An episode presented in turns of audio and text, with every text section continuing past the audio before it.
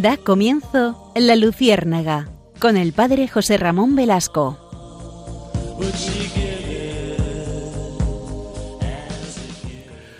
Corría el año de 1978. Nos encontramos en España, la, España que comienza a nacer eh, en ese estado democrático después de, del tiempo de la jefatura de Franco. Y en ese año, 1978, ustedes saben que se vota la Constitución el 6 de diciembre de ese año y poco a poco entra en vigor, el, 12 de diciembre, entre, o el 19, 19 de diciembre entra en vigor la Constitución porque se publica en el Boletín Oficial del Estado. Y de aquella Constitución tenemos que hablar de seguramente cuestiones muy loables, otras muy opinables y otras que quizá mm, deberían incluso ir revisarse.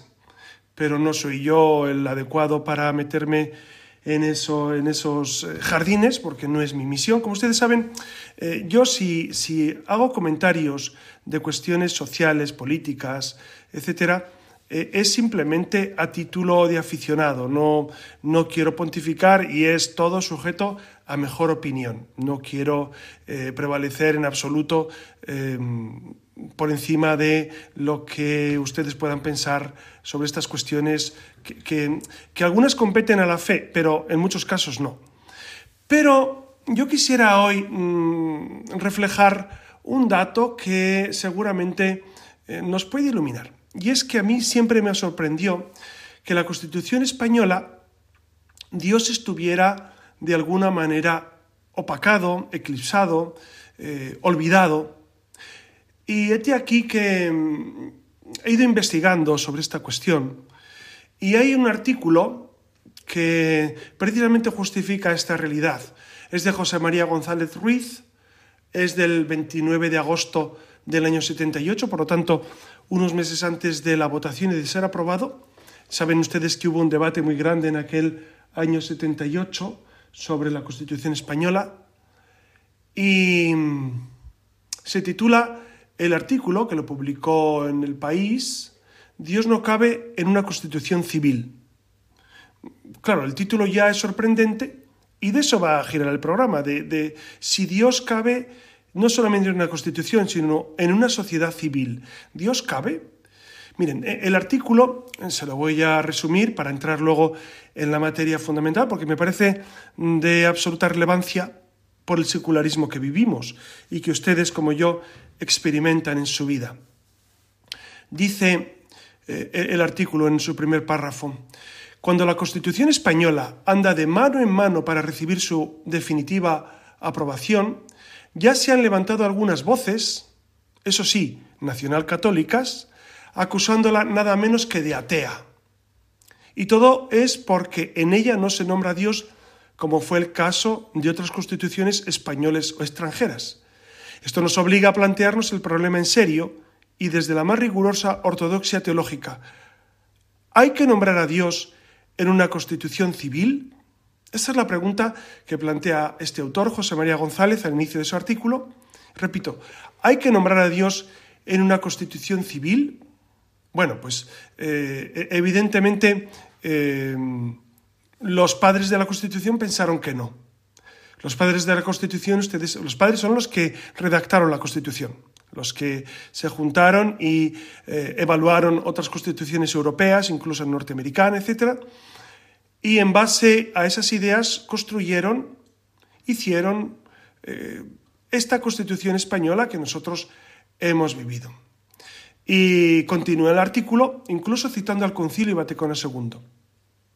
Dice, a partir del Concilio Vaticano II, nos hemos dado cuenta de que el proceso de secularización fue iniciado precisamente por el cristianismo, que en este aspecto luchó en dos frentes, contra el judaísmo sacralizante y contra el paganismo divinizante. Y no puede estar más, en desacuerdo con estas dos afirmaciones de este autor. Pero continuamos.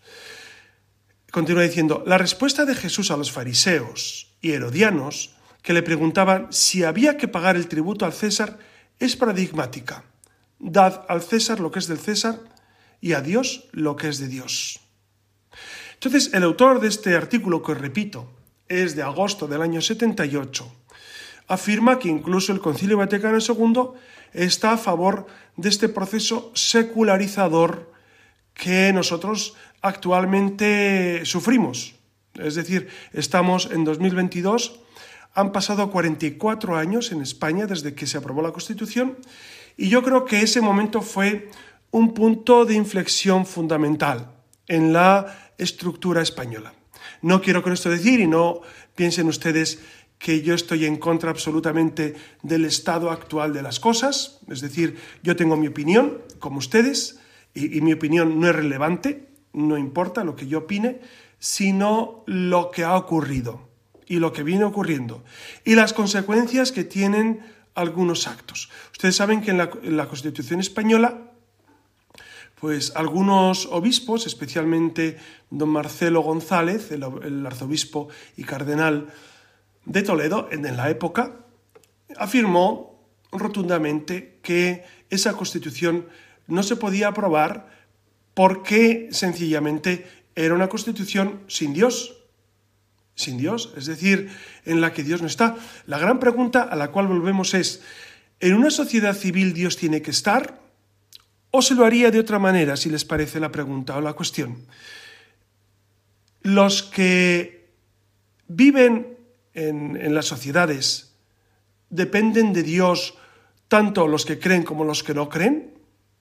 ¿Dios es relevante para todos? ¿O Dios es un elemento simplemente para considerar por los creyentes y los demás, bueno, pues pueden hacer su vida como quieran? Claro, hay un tema de fondo muy serio y es el ateísmo que vivimos en Occidente más o menos desde eh, Feuerbach. Yo, yo, calculo que, es una opinión de nuevo personal, ¿no? pero eh, desde el punto de vista filosófico, Feuerbach, estamos a inicios del siglo XIX, fue el que inició eh, este, esta hecatombe de apartar a Dios de la cultura, primero de la filosofía, claro, él era filósofo, después de la cultura, después de la educación, después del ámbito de, todo lo que vivimos. Claro, ustedes dirán, hombre, antes que Feuerbach tenemos la Revolución Francesa. Pues sí, si ustedes quieren irse a ese momento, eh, si me apuran eh, y dicen, y Descartes, Descartes, que era un gran católico, no olvidemos que él eh, concibe su reforma de la filosofía viajando a Loreto, a una peregrinación mariana, y si nos amparamos en eso, pues seguramente también encontraremos algunos inicios de esta realidad. Pero no nos vamos a remontar tanto ni, ni quiero aburrirles con una disquisición filosófica, que es muy interesante, pero quizá no pertinente. Nos vamos a centrar en lo que ha ocurrido precisamente en España. Porque claro, actualmente nos extrañamos de este proceso de secularización tremenda que vivimos. Entonces, la gran pregunta es, ¿Cómo hemos llegado a estar como estamos? Porque ustedes eh, seguramente en gran medida eh, estarán conmigo en que el estado actual de la fe y la cultura de esa relación pues seguramente no goza de sus mejores prebendas en, estos, en estas circunstancias. No estamos en unos momentos... Por más que algunos digan que, que hay cosas buenas, por supuesto, por supuesto. ¿Cómo no va a haber cosas buenas en nuestro mundo? Por supuesto. Por supuesto que hay realidades interesantísimas, hay grandes progresos. No olviden que el progreso que nosotros vivimos actualmente es un progreso generado por el cristianismo. Esto a algunos se les eh, olvida en esta realidad. Si nosotros vivimos este progreso, ¿quién más progresista que el cristianismo, que a impulsos del espíritu va haciendo un mundo mejor? ¿Quién ha progresado más o ha hecho progresado más, progresado más al mundo que el cristianismo? Que ha logrado en gran medida esa igualdad, esa, eh, ese desvelo por los más desfavorecidos, por la educación, por los más pobres, especialmente por los que no tienen a Dios, como esa labor sacramental durante 21 siglos ha sido fundamental. ¿Quién más allá de la Iglesia ha trabajado por el hombre y el mundo? Nadie. Nadie. Entonces, eh, podemos verlo ver las cosas desde un punto simplemente, eh, bueno, de un positivismo angelical, cartujano, diríamos a veces ingenuo, o, ver las cosas diciendo, bueno, realmente eh, hay mucho avance, pero también hay muchas dificultades, muchas dificultades, ¿no? Y yo creo que hay dos, hay dos momentos fundamentales en el proceso de, secularización, que, se lo voy a resumir. El primero, yo creo que comienza en la Ilustración, la Ilustración del siglo XVIII y sus consecuencias culturales, que se experimenta a la mitad del siglo XX con el existencialismo. Y esta secularización consiste en privatizar la fe, en, afirmar que la fe debe reducirse al ámbito privado. Esto continúa diciéndose. De nuevo, ante la Constitución española, este autor decía, no, es que Dios no debe aparecer ahí porque la fe es de ámbito privado. Ya, pero es que Dios ha creado el universo para creyentes y no creyentes. Dios es principio y fin de la realidad para creyentes y ateos. Esta secularización, como les decía, consiste en esa privatización de la fe y también en la autonomía de la moral. Es decir, eh, la moral que sea autónoma respecto a la religión. De esto tiene eh, un gran, mm, una gran culpa, o digamos, el, origen se encuentra en Kant, por supuesto. Kant, en esa, en esa independencia y autonomía de la moral.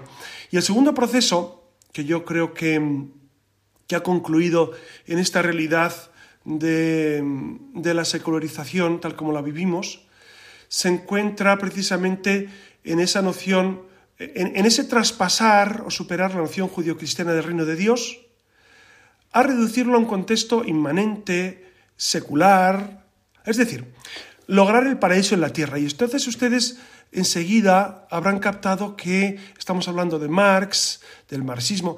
Por, supuesto, Nietzsche tiene mucho que ver en esto, con su nihilismo.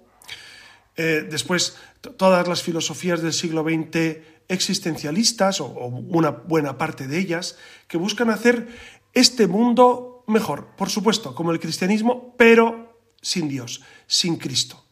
Un mundo más feliz sin Cristo. Un mundo de igualdad, fraternidad, sin Cristo.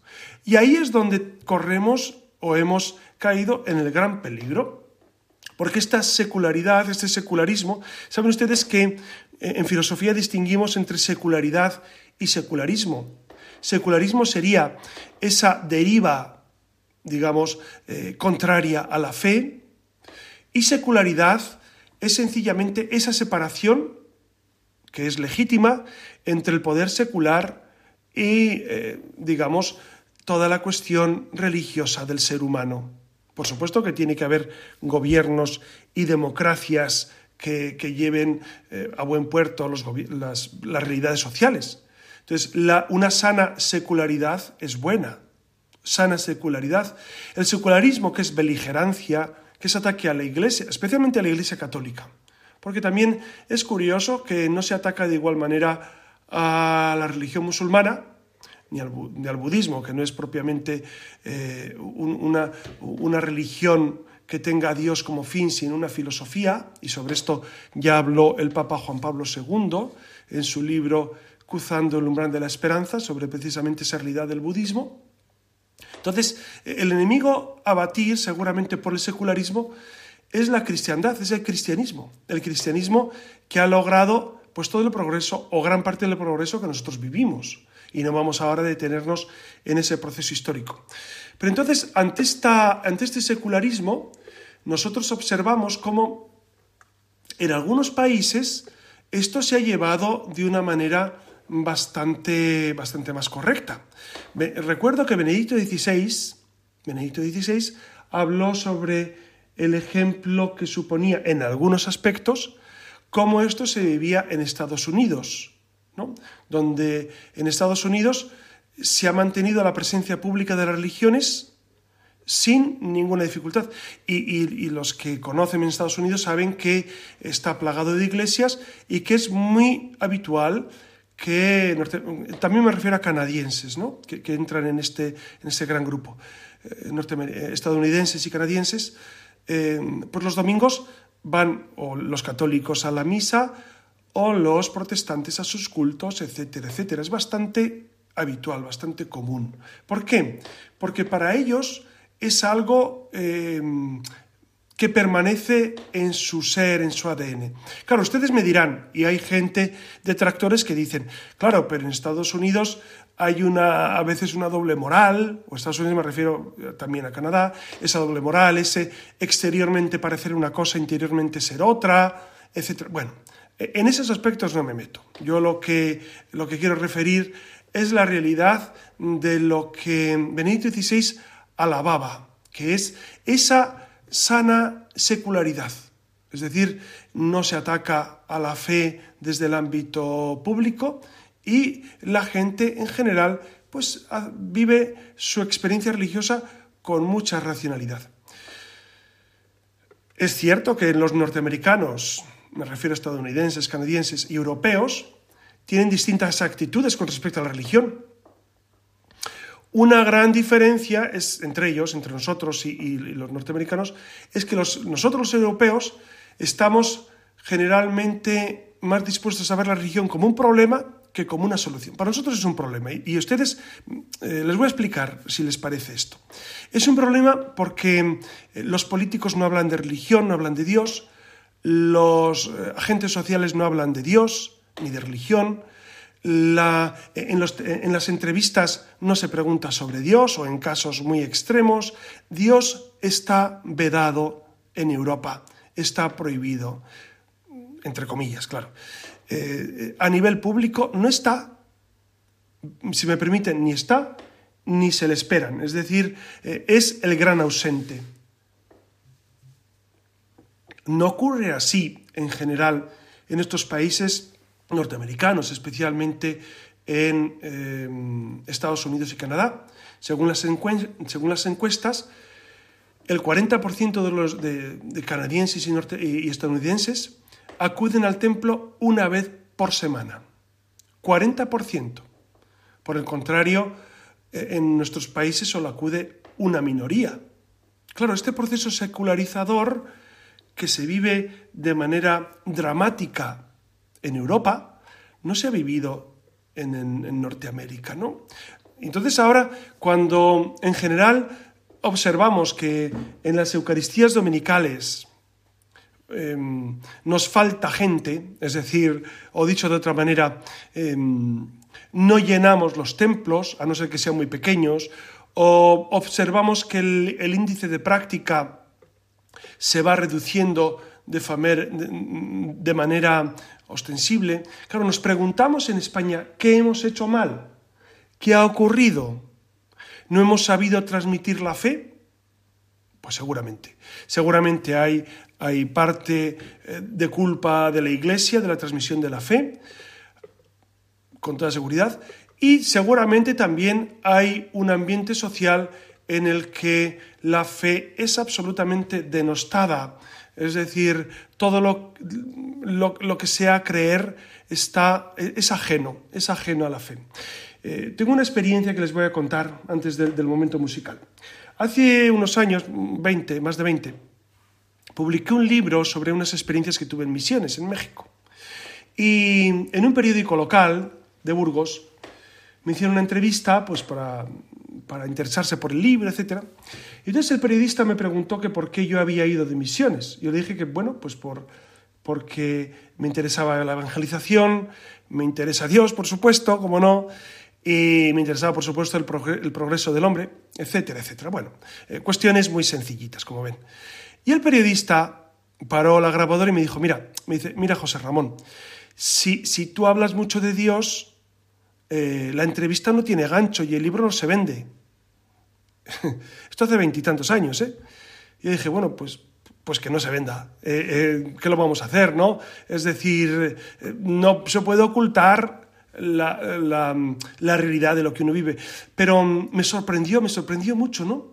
Me sorprendió mucho esa secularización que si hablas de Dios, te vetan. Si hablas de Dios, eh, estás, eh, eres ajeno al mundo, ¿no?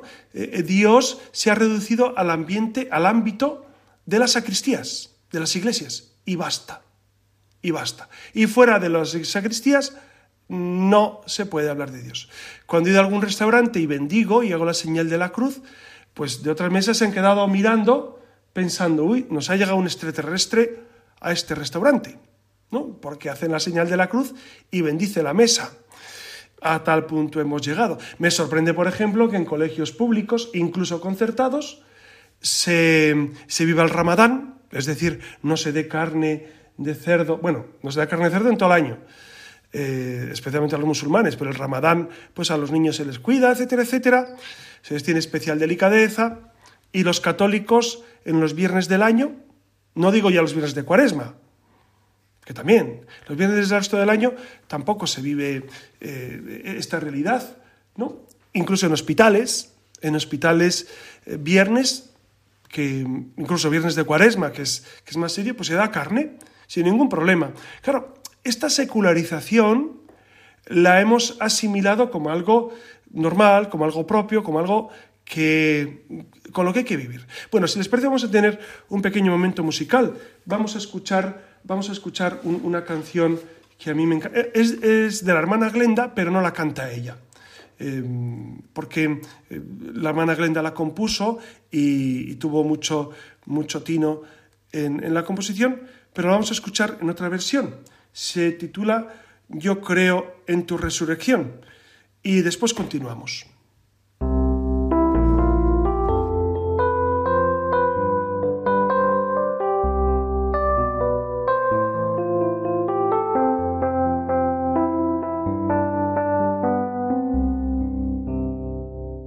Yo creo en tu resurrección porque puedo amar, puedo reír Puedo abrazar mi mayor enemigo y mirarlo en ti.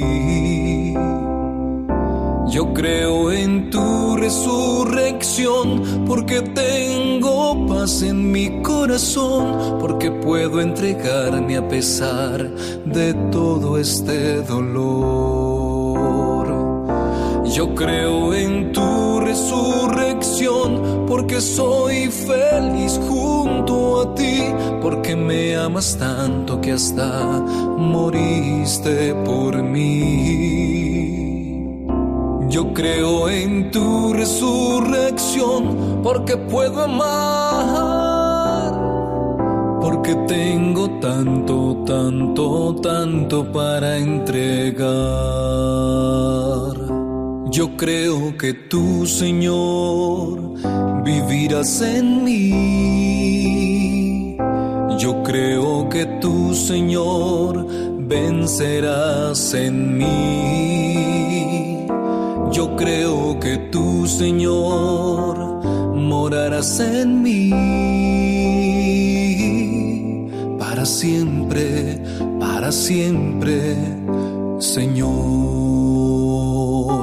Yo creo en tu resurrección, porque ni el dolor ni mi propio error ninguna angustia podrá separarme de tu amor. Yo creo en tu resurrección porque todo lo puedo con tu amor, porque sé que cuidas de mi vida mejor que yo. Yo creo en tu resurrección porque puedo amar porque puedo entregarme a pesar de todo este dolor. Yo creo en tu resurrección porque puedo amar, porque tengo tanto, tanto, tanto para entregar.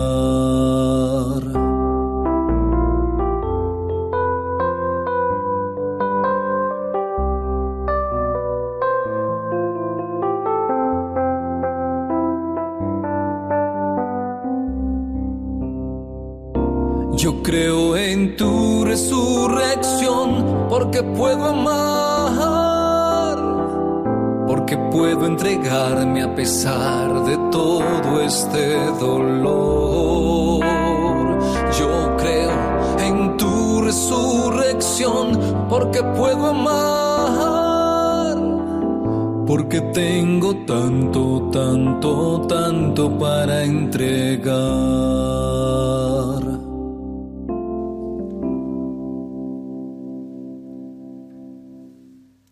Y continuamos con nuestro programa de la Luciérnaga. Saben que hoy lo estamos dedicando a la temática precisamente de la secularización eh, que está bajando cada vez más de, de aquella constitución del 78 que comenzó obviando a Dios, hemos concluido en lo que ahora tenemos, por lo menos en España, que es de donde hablo y donde la Luciérnaga tiene su sede. Ya saben ustedes que recibo con mucho gusto sus sugerencias en el email de la Luciérnaga, que es la luciérnaga eh, radiomaria.es. Repito, la luciérnaga arroba. Y agradezco mucho los comentarios que me han hecho Enrique Miguel, José Vicente Carrión, Ildefonso Díaz y otros más, pero destaco estos tres por, por, por el interés. Eh, eh, han dicho cosas muy interesantes. Ahora no, es el momento de, de dialogar, seguramente en el futuro tendremos momento de, pues, de entrar a, explicar algunas cuestiones pero como ustedes saben, mm, repito, para alguno de ellos que, me ha escrito, que, mm, que, fundamentalmente este programa de Lucierna no quiere ser un debate político, social, eh, ni siquiera de geoestrategia internacional, eh, sino eh, iluminar, iluminar desde la fe estas cuestiones sociales, estas cuestiones sociales que también tienen su, su reflejo en nuestra vida, por supuesto. Esta secularización de la cual les hablo, por supuesto que tienen al final consecuencias, consecuencias a veces muy, muy formidables porque nos ayudan a vivir intensamente y otras que realmente pues, nos, nos perjudican, nos perjudican. ¿no? Ustedes saben que eh, he leído la semana pasada, perdón, en Semana Santa, una entrevista que hicieron a Monseñor José Rico Pavés, que es actualmente obispo de Asidonia Jerez. Una entrevista eh, pues muy lúcida, como es él, en la cual le preguntan sobre el fenómeno de las cofradías y él dice una cosa que me pareció muy interesante. Dice que precisamente este fenómeno de las cofradías es una respuesta a la secularización y es un freno. Y es verdad, es verdad, mucha gente que, que ha apartado a Dios del ámbito civil, de alguna manera alaba, eh, pondera, incluso eh, participa en estas cofradías, lo cual me parece muy, eh, muy bueno. Incluso he visto gente famosa, no voy a citar los nombres porque no es cuestión, gente famosa, actores incluso, que participan de alguna cofradía en Málaga, ¿no? y que para ellos cada Semana Santa ir a Málaga, pues supongo a cargar el santo es, es, un, pues es un deber y una obligación. Pues yo digo, miren, la iglesia en esto es muy sabia y dice, bueno, si tienen eso, qué bueno. Eh, si se quedan en eso, no sería lo correcto, porque, porque la iglesia y, la fe en Jesucristo va más allá de una procesión. Es principalmente la vida en Cristo, es la, vivencia de los sacramentos. Pero, pero es verdad que eh, esta realidad de las cofradías puede ser un freno un freno al secularismo.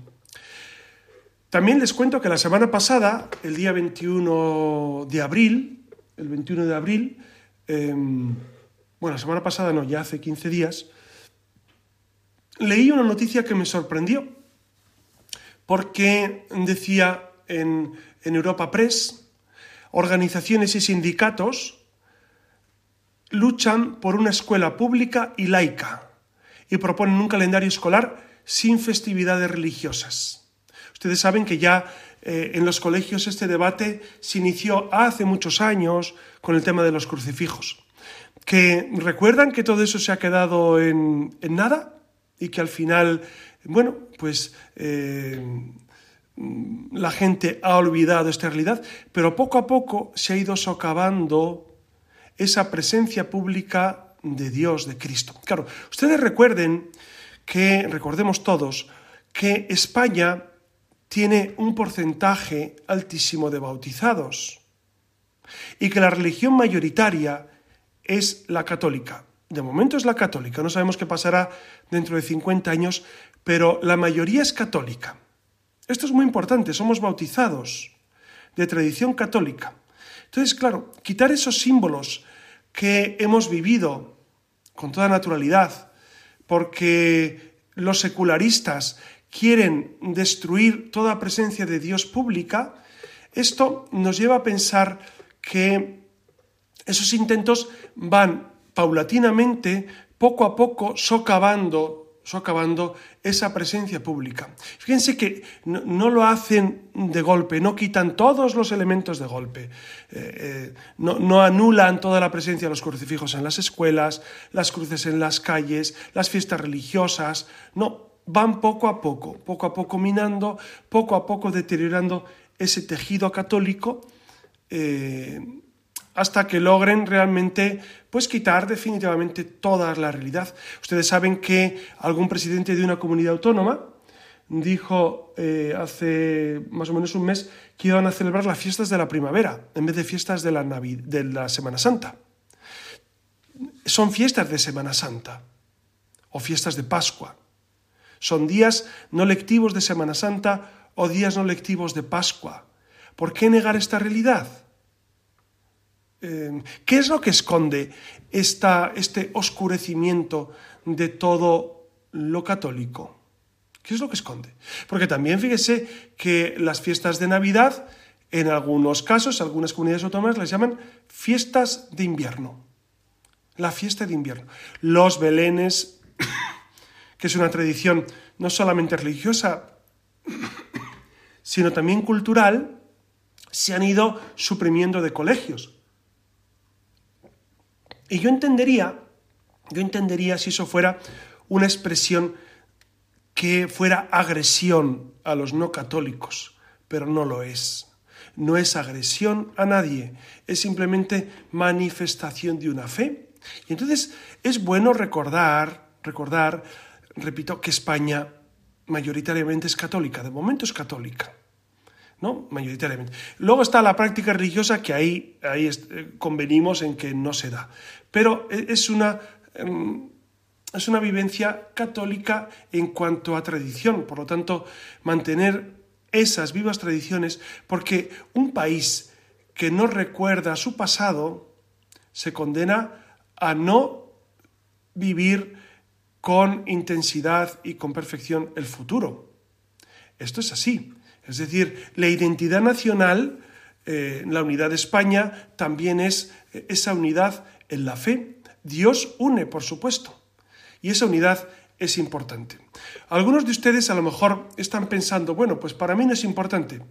Bien, esas son eh, opiniones que alguno puede tener, pero la realidad es que los enemigos de Cristo y de la Iglesia tratan de dividir, tratan de hacer olvidar nuestro pasado, nuestra vivencia cristiana, nuestro ser, eh, eso, desde la fe, desde la fe, ¿no? Incluso hubo una polémica hace años también por las fiestas religiosas de San José, por ejemplo, que ya no es, ya no es lectiva, entonces esto produjo un cierto, cierto rechazo en una parte de la sociedad, pero poco a poco se ha ido eliminando. Entonces, me sorprende que, la, que el día 21 de abril, de nuevo, estos, estos grupos, organizaciones y sindicatos quisieran de nuevo eh, eliminar las fiestas religiosas. Porque en realidad Dios molesta. También ha habido una sistemática destrucción de cruces de símbolos religiosos. Las cruces públicas, las cruces, no solamente las cruces que al, principio fue eh, el pensar que eran cruces eh, del bando de los que habían vencido en la guerra civil, cuando no era real. Es decir, en las cruces, o por lo menos en muchas cruces que había en las iglesias o en los cruceros, se incluía el nombre de los caídos por España, es decir, todos. Incluso se ponen nombres de, ambos bandos, ¿no? O en algunos casos se ha colocado la cruz de todos. Pero ha habido una lucha sistemática en contra de las cruces, en contra de las cruces. Y ha habido una asociación que es Abogados Cristianos, que yo la conozco simplemente por los medios, seguramente como usted no tengo ninguna relación con ellos, pero que eh, han planteado batallas judiciales contra este derribo de cruces por lo que suponen de legítima tradición. Es como si ahora nosotros pensáramos que eh, las mezquitas que existen en Toledo o en Córdoba o en, el resto de Andalucía, pues las, las deberíamos derribar porque son símbolos religiosos de una religión que no es la nuestra. Eh, ¿Verdad que en ninguna mente sana cabría eso? Porque son restos de una cultura que se debe respetar. ¿Y por qué las cruces no se respetan? ¿Por qué no? Entonces, eh, esta asociación, Abogados Cristianos, tiene varias batallas eh, legales presentadas, ¿no? judiciales, eh, especialmente la de Cruz de Valdiuxó en Castellón, la de Cuevas del Becerro en Málaga, la Cruz de Ondarroa en Vizcaya, la Cruz del Parque de Ribalta en Castellón, ¿no? la Cruz de los Caídos en la Plaza América de Cáceres. Entonces, son cruces que, que seguramente fueron colocadas en una época, eh, pero que no tienen el sentido de facción política, sino de realidad religiosa. Entonces, ¿por qué quitar las cruces? Dense cuenta que esto parece una trivialidad, no lo es, no lo es. Suprimir las cruces de las calles es un gesto profundamente secularista, secularizante, contrario a la fe. Para destruir la fe no es ingenuo. Miren, el proceso de la destrucción de la fe no es eh, de alguna manera, eh, bueno, pues por casualidad o por una ley de memoria histórica que hay que cumplimentar. No es ingenuo, estoy convencido de ello. Hay un interés real en que Cristo desaparezca de la vida de los españoles. Y lo están logrando, claro, están logrando sus intereses porque poco a poco se va desvaneciendo el sentido religioso de la fe. Si ustedes preguntan a niños y adolescentes por cuestiones de fe, se sorprenderán de la escasísima cultura de la fe. Escasísima. Es decir, eh, preguntar a niños sobre, qué sé yo, eh, Fátima, Lourdes, eh, cuestiones de estas que son básicas para nosotros, pues no lo acaban de ver. Y uno, puede decir, hombre, eso son apariciones de la Virgen, sería un caso muy particular. Bueno, pregunten ustedes sobre San Pablo. ¿Quién era San Pablo? ¿Quién, ¿Quiénes son los apóstoles? ¿Quién era San Pedro? Ustedes pregunten y verán cómo eh, la secularidad es arrembrante. Yo en ocasiones he preguntado a los padres de niños de comunión, pues que son católicos, que van, pues, por supuesto, llevan sus niños a comunión, etc. En ocasiones les he preguntado, en alguna reunión, por ejemplo, eh, ¿quién es Jesús? ¿Quién es Jesús de Nazaret? Y la inmensa mayoría me responden que Jesús, pues es el Hijo de Dios. Estoy de acuerdo. Y les pregunto, ¿y es Dios? Y dice, no, no, no, no, no, no, no. Casi nadie casi nadie sabe decirme que Jesús es Dios, como el Padre y el Espíritu. Jesucristo es la segunda persona de la Trinidad. Hasta ahí no llegan. Dense cuenta que esto es gravísimo, es decir, es una falta cultural la que vivimos, eh, a nivel de fe me refiero, que no solamente me sorprende, nos debería preocupar. Nos debería preocupar hasta qué punto la fe del pueblo se ha ido poco a poco diluyendo hasta extremos que son eh, inauditos. Y esto les digo de, personas que habitualmente van, van a la misa dominical. Es decir, viven la misa dominical, están pendientes de, eh, por, lo menos con los niños de comunión, pero no saben que Jesús es Dios. Esto es gravísimo. Esto es gravísimo. Entonces, esta es la realidad de lo que vivimos, ¿no? Por eso, e, e, este programa quiere ser eh, pues esa voz, no, no que grita en el desierto, sino que recuerda la necesidad de recuperar la presencia de Dios en el foro público. ¿no? Eh, el Papa Benedicto XVI eh, generó una iniciativa que a mí me parece, yo no sé si fue él el que, la inició o quizá Juan Pablo II, ya me perdonan, pero creo que fue Benedicto quien más ímpetu puso en ella, que era el foro el atrio de los gentiles, el atrio de los gentiles, que era un, debate, un diálogo pues con, las, con los hombres de nuestro mundo, con los, con los intelectuales. ¿no? De hecho, hay un libro que le recomiendo vivamente, que es el debate que tuvo Benedicto XVI cuando era cardenal Ratzinger con Flores de Arcais, que es un, que es un filósofo ateo italiano, interesantísimo, interesantísimo. ¿Por qué? Porque, eh, porque precisamente eh, se trata de dialogar sobre cuestiones esenciales. Yo, yo creo que con el ateísmo tenemos que dialogar, pero ese diálogo no nos tiene que llevar a renunciar a nuestro ser cristiano, a nuestra identidad católica. Es necesario preservar, incluso exteriormente en los símbolos, nuestro ser católico. Incluso los sacerdotes, cuando llevamos el clériman, nuestra presencia es muy importante. Lo dijo eh, San Juan Pablo II cuando le preguntaron sobre esta realidad y él dijo en una homilía em, que los sacerdotes deben vestir clericalmente para no quitar a Cristo de las calles. Los sacerdotes religiosos, religiosas, muchos de ustedes llevan cruces, que es un testimonio, es un testimonio de la fe, ¿no? Por supuesto, llevar una cruz eh, pues en un colgante, en una, pulsera, eh, en un anagrama, donde sea. Pero e, es importante esta realidad, es decir, no podemos resignarnos a, que Cristo desaparezca. Ustedes me dirán, hombre, pero esto no es lo más importante de la evangelización. Claro que no, pero es un aspecto que hay que preservar. Y además, les voy a contar otra cosa. Miren, nosotros quizá no vamos a convertir a la gente por llevar una cruz o por llevar un símbolo religioso o por mantener una cruz en la plaza del pueblo. Quizá otros no se conviertan, pero por lo menos lograremos que nosotros no nos convirtamos a ellos, es decir, que no dejemos de vivir la fe y que sigamos luchando. Miren, e, e, esta lucha tiene que ser con paz, con, eh, con la mansedumbre que Cristo nos enseña, pero con, con la seriedad que el Evangelio nos propone. Es decir, Cristo dice, id al mundo entero y predicad el Evangelio.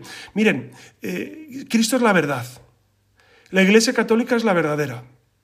Porque si no, entonces nos hacemos budistas o, dejamos de vivir la fe, dejamos de vivir los sacramentos. Es que lo demás es un poco vivir eh, ajenos a la realidad. Es decir, si yo no creyera que Cristo es Dios nuestro Señor y que la Iglesia Católica es la verdadera y que los sacramentos son esenciales para la salvación, pues entonces diría pues que cada uno haga lo que quiera, yo no sería sacerdote, no haría programas eh, en la radio, ni mucho menos, no daría clases de filosofía, o quizá de filosofía sí, pero no intervendría en otros asuntos. Claro, Cristo es la verdad, Cristo es la verdad, Cristo es la salvación. Estamos en Pascua y es necesario, y es necesario entonces vivir esta realidad de este amor de Dios que nos lleva a pensar en cómo este Dios resucitado nos envía a la evangelización. El gran anuncio de Cristo resucitado es id al mundo entero y predicad el Evangelio a todos. Y esto es, esto es lo que debemos hacer, yo creo, seguir predicando el Evangelio con palabras, por supuesto, pero sobre todo con obras. Claro, yo no creo que, que sea un gran gesto eh, eh, llevar una cruz en el pecho, un gran gesto evangelizador, pero es un detalle importante, muy importante. Ustedes dirán, pero ¿y si eso no convierte a nadie? No importa, no importa. Debemos seguir ofreciendo nuestro testimonio. Nuestro eh, sentir con Cristo debe ser manifestado exteriormente, porque si no el secularismo poco a poco irá ganando más y más terreno. ¿no?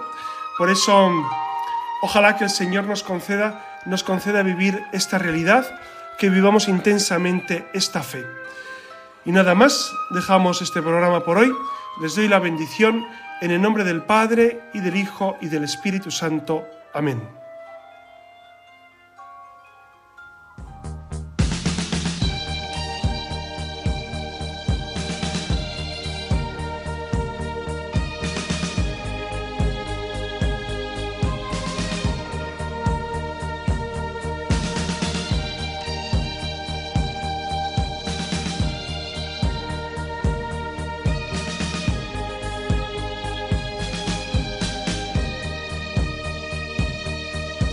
Han escuchado en Radio María La Luciérnaga con el padre José Ramón Velasco.